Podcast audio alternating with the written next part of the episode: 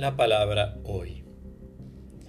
Jesús dijo a los fariseos, había un hombre rico que se vestía de púrpura y lino finísimo y cada día hacía espléndidos banquetes. A su puerta, cubierto de llagas, yacía un pobre hombre llamado Lázaro, que ansiaba saciarse con lo que caía de la mesa del rico, y hasta los perros iban a lamer sus llagas. El pobre murió y fue llevado por los ángeles al seno de Abraham. El rico también murió y fue sepultado. En la morada de los muertos, en medio de los tormentos, levantó los ojos y vio de lejos a Abraham y a Lázaro junto a él.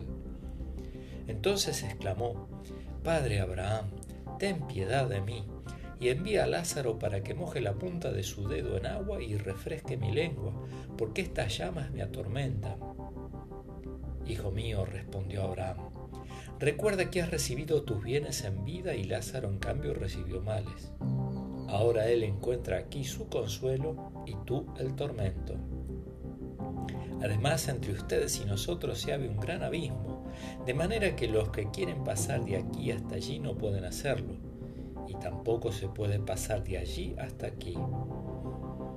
El rico contestó, te ruego entonces, Padre, que envíes a la casa de mi Padre, porque tengo cinco hermanos, que Él los prevenga, no sea que ellos también caigan en este lugar de tormento. Abraham respondió, tienen a Moisés y a los profetas, que los escuchen. No, padre Abraham, insistió el rico, pero si alguno de los muertos va a verlo, se arrepentirán. Pero Abraham respondió, si no escuchan a Moisés y a los profetas, aunque resucite alguno de los muertos, tampoco se convencerán. Del Evangelio de Lucas, el capítulo 16, del versículo 19 al 31.